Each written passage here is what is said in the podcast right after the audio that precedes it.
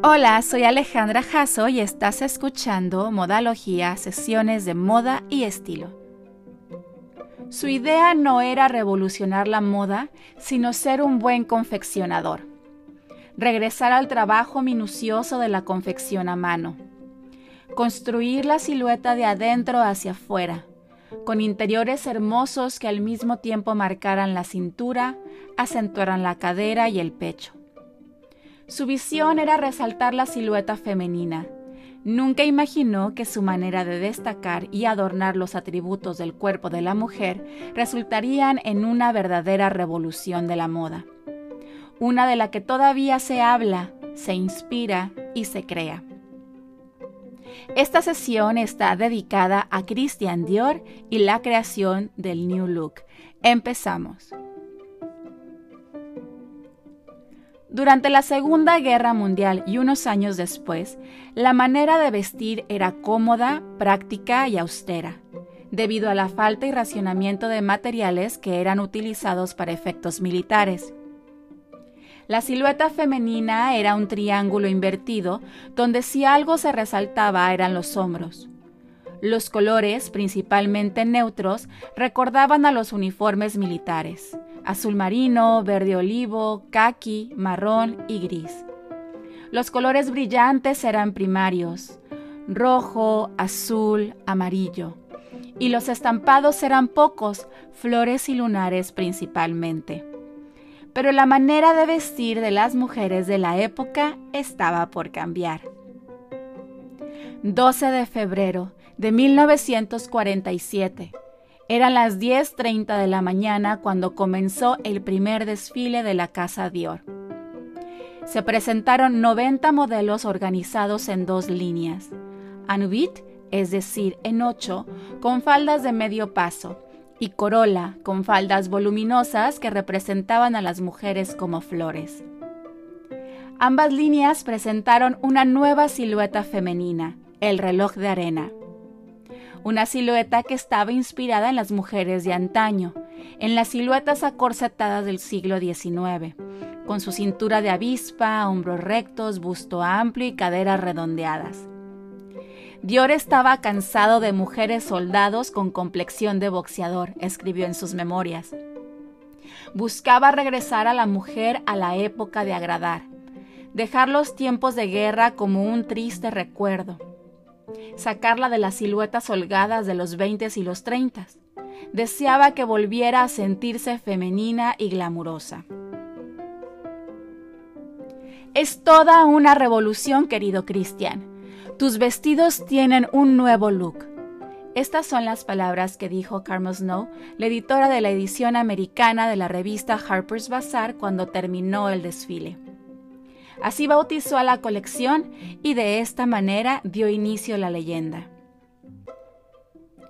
El traje bar es el modelo más representativo de la colección Corolla del New Look, con su saco estructurado en chantú de seda color marfil de talla ajustado, caderas redondeadas y acolchadas, acompañado de una falda negra plisada en forma de A, unos cuantos centímetros arriba del tobillo aunque para el diseñador la creación más auténticamente New Look era el vestido Cherie, como lo describe en el libro Christian Dior y yo. Tenía cuerpo de ninfa, talle de sílfide, y encerraba en el inmenso abanico de su falda de mil pliegues 80 metros de falla blanca, cuya amplitud como un torbellino descendía hasta los tobillos. Algunos describieron su colección como fresca e innovadora, pero para muchos será frívola y desconsiderada. Esas grandes cantidades de tela utilizadas en sus faldas circulares fueron consideradas como un desperdicio vergonzoso, ya que no hacía mucho estaban en tiempo de austeridad debido a la guerra. Otros consideraron sus diseños horriblemente imprácticos corsets que impedían la correcta respiración, faldas enormes y pesadas que dificultaban pasar por las puertas. Muchos consideraron el New Look como la antítesis del feminismo. Se dice que Chanel comentó burlonamente, Dior no viste a las mujeres, las tapiza. además de otro comentario que decía, ¿Alguien tomaría consejos de estilo de un hombre que no conoce a las mujeres pero que simplemente sueña con ser una?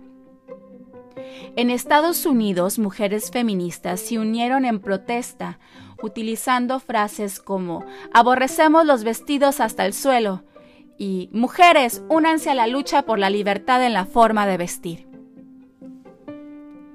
Con todo y las protestas, el New Look de Dior terminó por convencer y definir la silueta de la década de los 50 y lo que por mucho tiempo se ha considerado y se considera como la forma ideal del cuerpo femenino.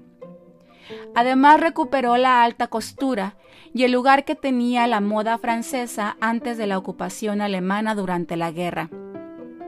Su desfile es el principio de la época de oro de la alta costura. Christian Dior murió en 1957, diez años después de presentar su primera colección y cambiar el rumbo de la moda. Sin embargo, con su muerte empezaron a desaparecer los modelos que lo hicieron famoso, pero algunos fueron lo suficientemente prácticos para la vida cotidiana, como el traje bar, que continuó con la historia, volviéndose emblema de la casa, siendo reinterpretado por todos los directores artísticos, excepto Saint Laurent, para ser adaptado a sus filosofías de diseño y a las necesidades de la época. Yves Laurent tomó las riendas de la casa al morir el diseñador, pero se olvidó de la chaqueta como tal.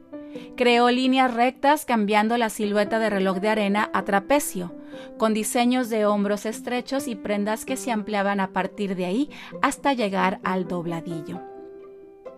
Mark Bohan decidió cambiar el enfoque de Saint Laurent, retomando la herencia femenina de la marca, presentando su versión del traje bar con siluetas más refinadas y menos restringidas. El diseñador Gianfranco Ferré aumentó el estilo con una estética sofisticada y grandiosa, pero fue John Galliano quien imprimió a la marca con teatralidad y drama. Con él, la chaqueta bar se hizo súper ajustada y combinada con una mini de piel, o súper brillante en rosa fuchsia con mangas bordadas. Galeano explotó la ya de por sí estructurada chaqueta y exageró las curvas creadas por Dior a finales de los 40. Pero el enfoque más moderno y funcional está en las reinterpretaciones de Ralph Simmons y María Gracia Curie, quienes de alguna manera han simplificado el traje, haciéndolo más elegante y apropiado para la mujer actual deconstruyéndolo, reinventándolo en nuevos materiales o combinando su chaqueta con prendas casuales como camisetas con leyendas feministas.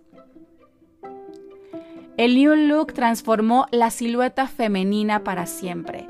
Nos enseñó el valor de marcar la cintura para crear una silueta armónica. Nos dio la falda más democrática, la que le sienta bien a todos los tipos de cuerpo, la línea A.